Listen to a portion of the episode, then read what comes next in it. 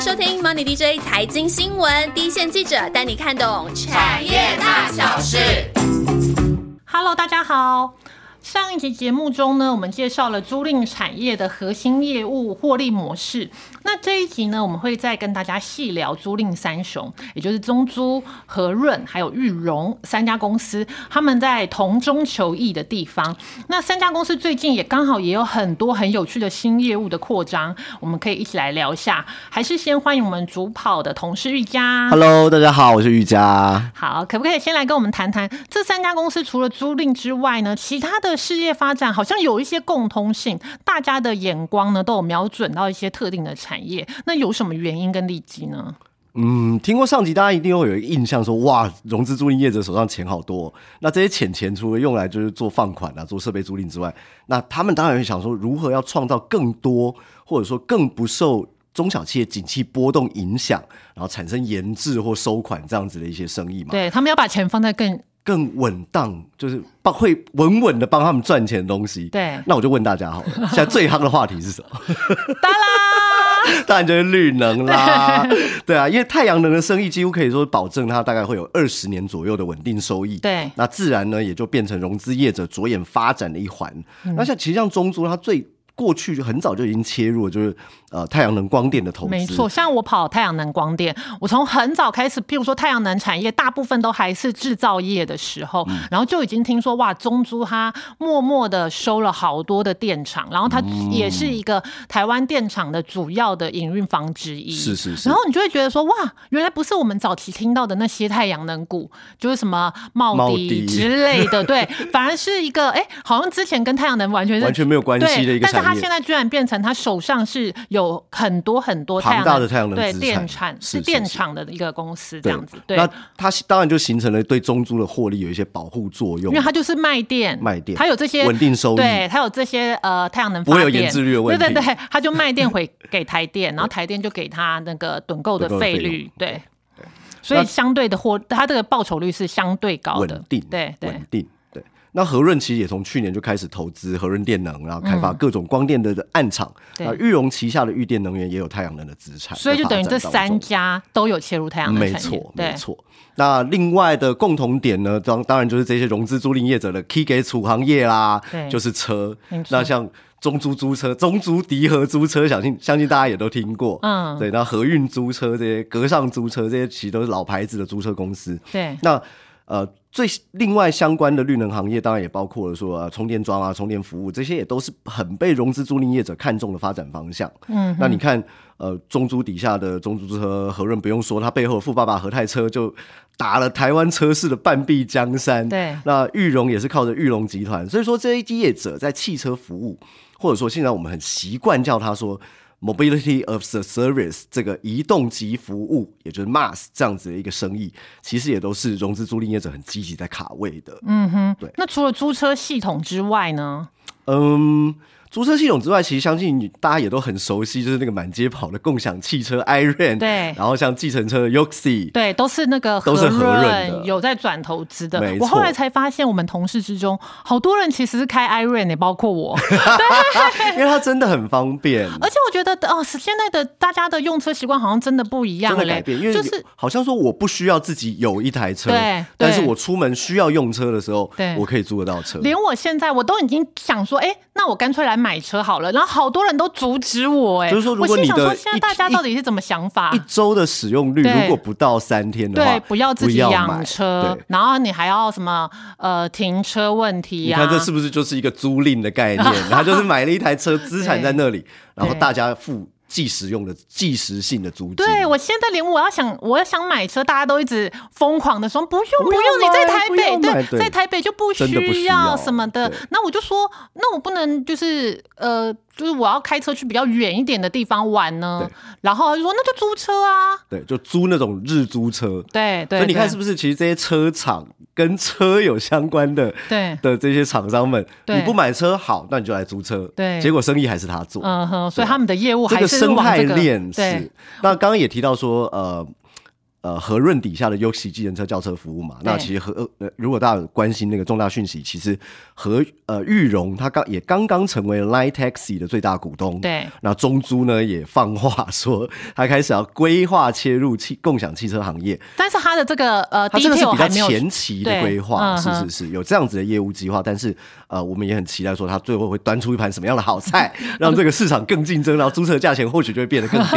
对，我觉得竞真争的。永远是为消费者带来最对最我觉佳的。我觉得现在就是整个那个呃环境跟整个氛围有起来，但是如果说大家有比较多的竞争，让更好用，然后或者是价钱又更低的话，可能大家消费就者是消费者之福了，没错，真的没。错。那呃，我们就刚刚在讲说，这租赁三九有些共通的，他们、嗯呃分别呃共大家都有切入的，譬如说绿能跟呃租车，然后或是共享汽车这个是部分。那我们再聊一下他们个别呢，先来谈一下中租好了。那中租也是这三家中资产最大的，那它有什么特色呢？嗯，中租它在租赁三雄里面最与众不同的就是它的名字里面有一个“中”字，所以在中国的比重， 资产比重也是三家里面最高。没有，这个只是说笑，名字跟那个并没有什么关系。但是它的确就是它中的国，确是中对。国资产占它的资产比重是是三家里面最高的啦。嗯哼，那如果从数字上来看，它的中国的应收账款比重大概是百分之三十一，略高于三成。嗯哼，不过中国市场的获利贡献高达了百分之四十七。嗯哼，那这个获利贡献度。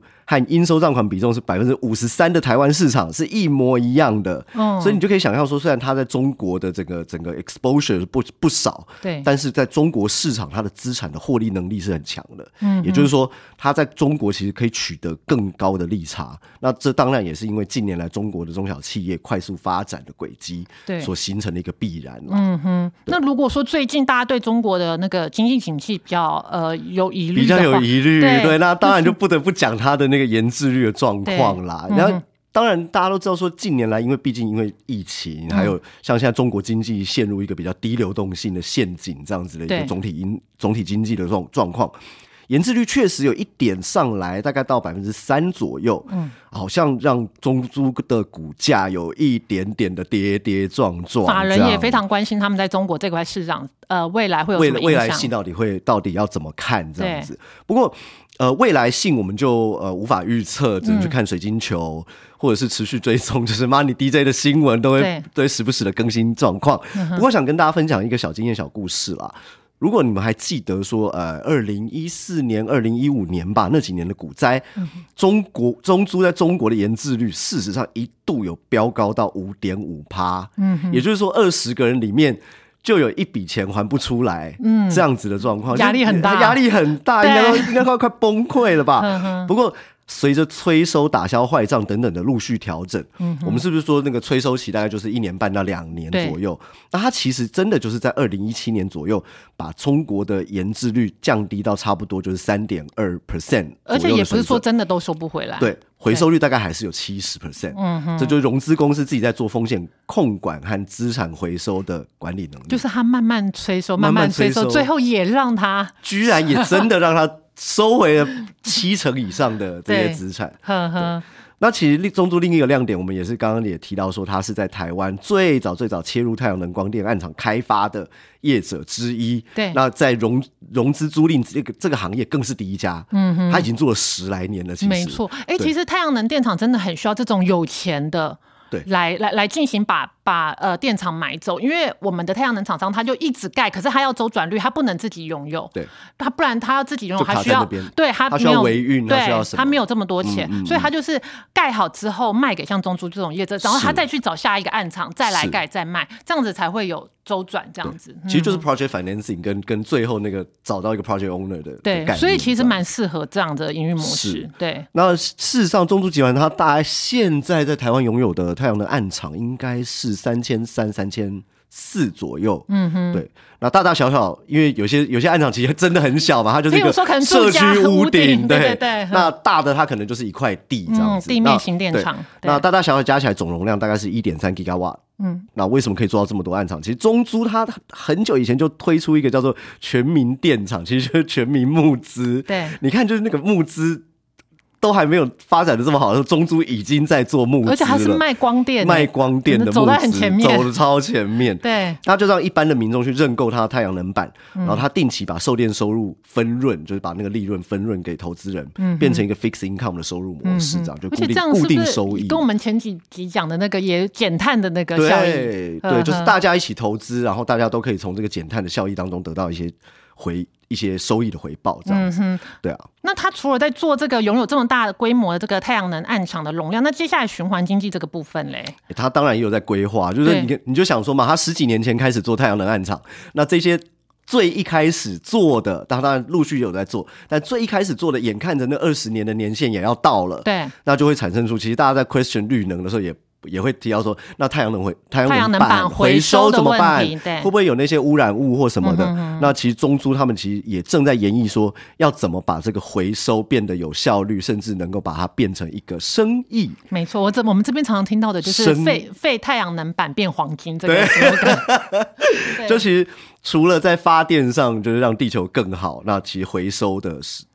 这个阶段也是会持续在做，所以说有钱的人还是有在为我们的地球着想啦。嗯他们一直往前面看，这对，样他们子一。直往前面看。呵呵， 那第二家呢？我们来谈谈和润。和润就很明显嘛，就跟和泰集团有关。那我们在上上集的节目，以中跟银子有提到，和泰集团的 Toyota 的车系是稳坐国内二十一年的销量冠军。那在国内的市占率，车市的市占率高达百分之三十五。那它的优势就一定跟集团很有关系。是啊，讲到和润就，当然就一定要讲讲他跟和泰车那个千丝万缕的对嗯故事。那当然，和润在汽车融资这一块，其实就是得力于富爸爸和泰车。没错那因为和泰车它代理的车系不止 Toyota，就满街嗯跑的 Toyota，、还有高级车系的 Lexus，嗯，然后还有客呃货车系的对 Hino。对，它就是台湾的总代理商。那在汽车融资业务，它就凭着和泰车整个高市占率，就拿到非常多的生意。它自己也是呃台湾最大的汽车融资业者，就光看这三家里面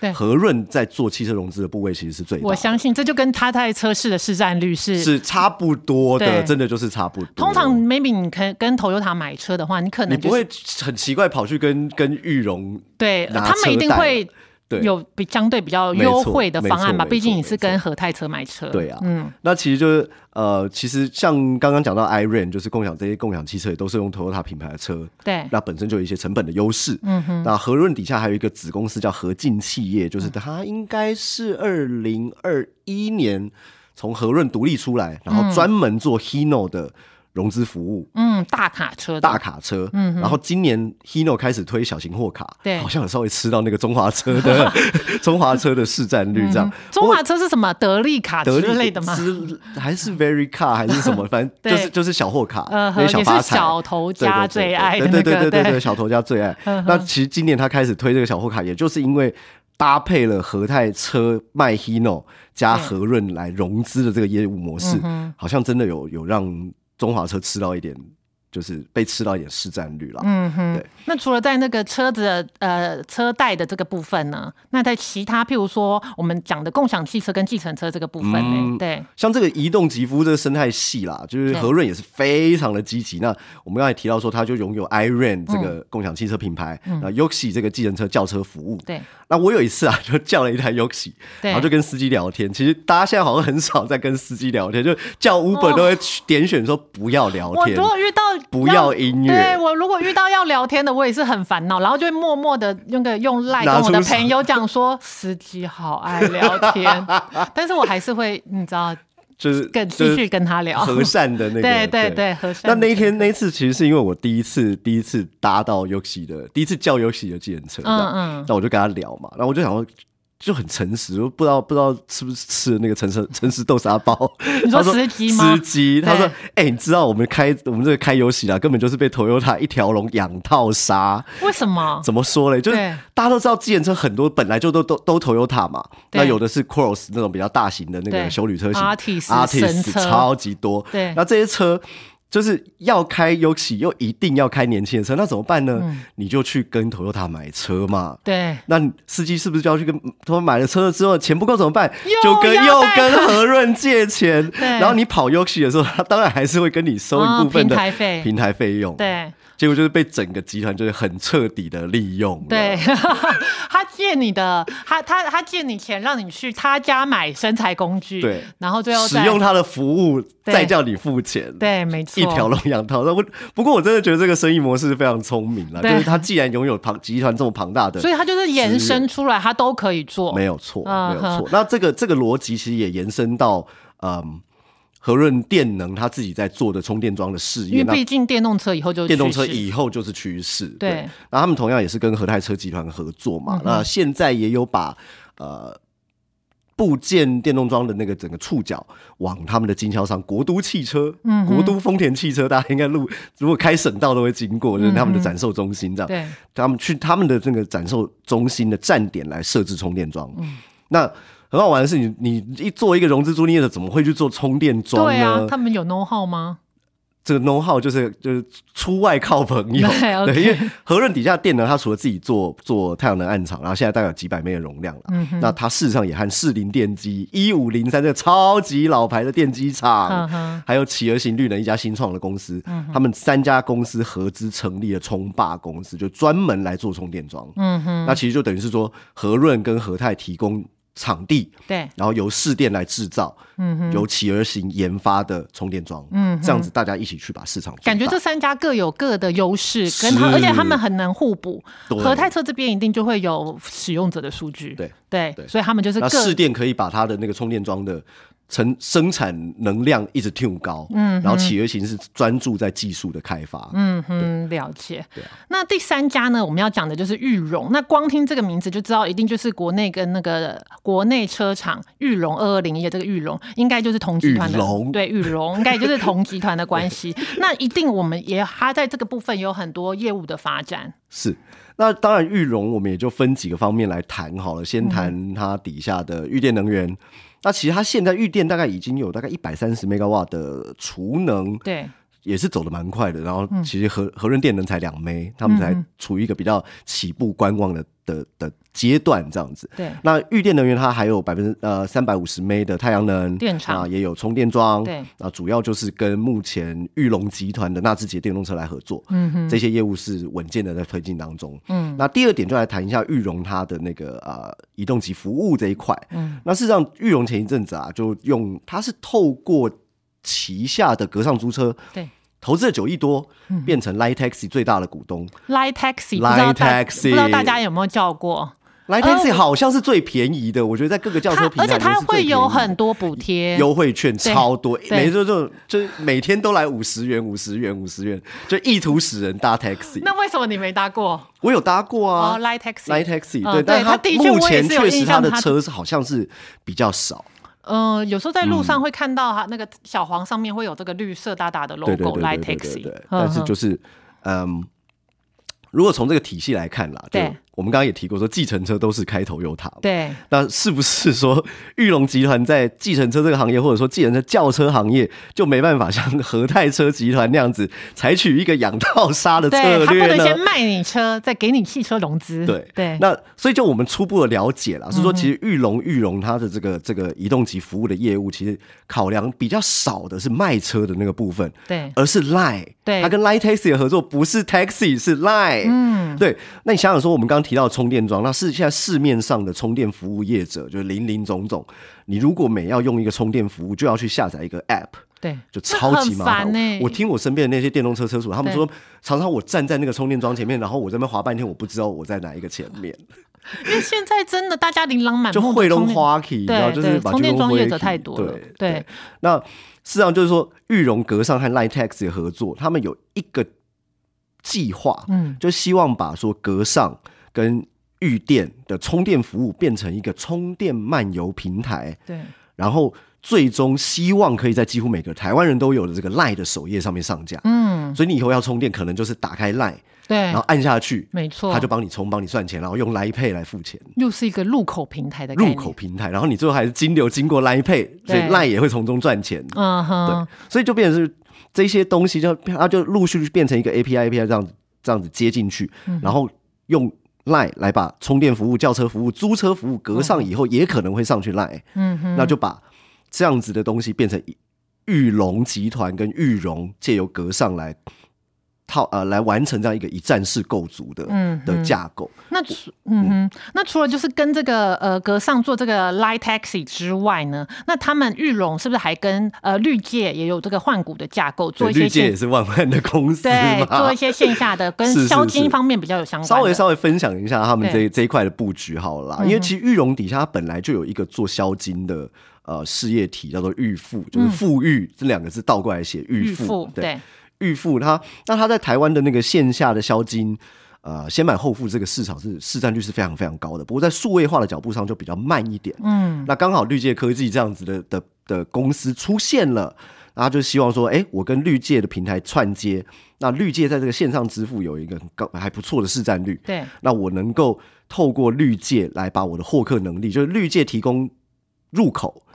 跟线上的入口，然后我来提供串接金流起。来嗯呵呵，就预付来提供金流，那双方都可以把彼此的获客能力进一步的拉高。嗯那这些思维听起来很错综复杂，但其实都其实都是在扩大使用者场景，然后哦哼哼把先买后付、第三方支付等等等等等等的生活场景，就是变成随时可能出现在你我身边。你不小心打开 LINE 你就按进去了，对你不小心打开购物网站你就按下去了，嗯哼，然后你看到说，哎、我今天好累，我不想走路。你看到路边有一台共享汽车，你就按下去，对这样子的一个一个一个就很操作顺手啦就很顺手。嗯哼，那玉佳这样谈呢，那我们就对那个租赁三雄这三家公司的基本面啊，譬如说他们各自发展出来自己有什么特色，有很全面的了解。那我看一下这三家公司的获利情况，至少我在这个公开资讯站有记录的这几年，都他们都是一直维持着稳定的获利。如果说我们比较拉长线来看，譬如说在不到十年的时间，其实他们的获利都是有翻倍的表现。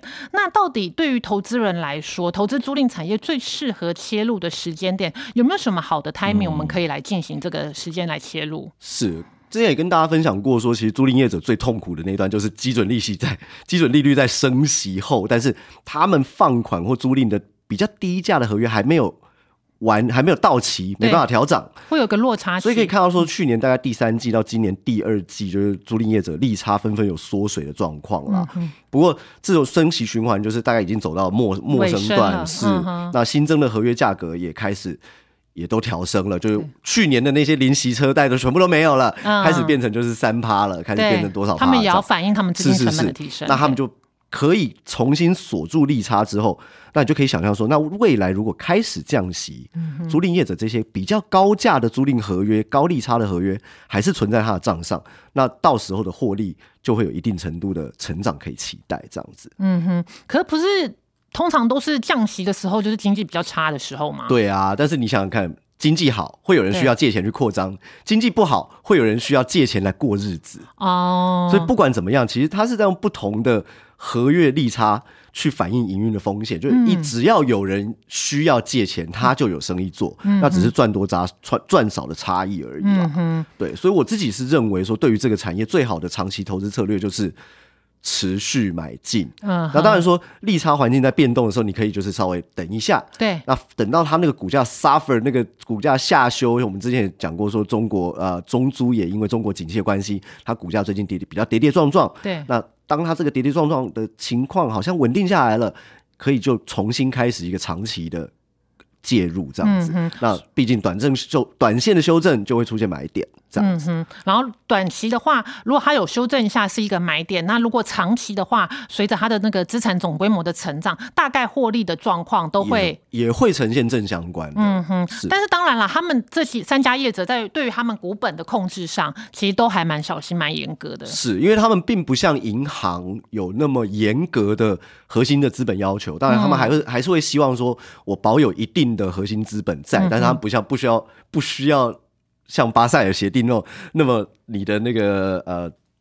各种准备率、市足率要要拉在某一个水平之上，他们并没有一个这么严格的要求，嗯，所以他们很小心的控制自己的股本，那只要获利上去，其 EPS 也就跟着上去了。嗯哼，那而且这个租赁产业呢，在整个金融体系之后，它是不是还是持续在成长？是因为其实如果我们以国外的呃欧美这些国家来看，就是其实很多企业他们都已经采取轻资产营运的的方式了。现在是主流，现在是主 流，对是轻资产营运是主 流，就是钱就是资产不要压在自己的身上，你对嗯公司要租车你就去跟租赁公司拿。那在欧美这样的成熟市场里面，它的租赁业的在金融体系里面的渗透率大概是两成到四成，是国不同的国家而定。嗯，那事实上在台湾呢，整个租赁产业的渗透率大概是不到一成。哦，还很低。对，所以如嗯果等到台湾转更加的进入一个成熟经济体的的呃体制了之后，大家或许可以想象说，那他们的资产规模跟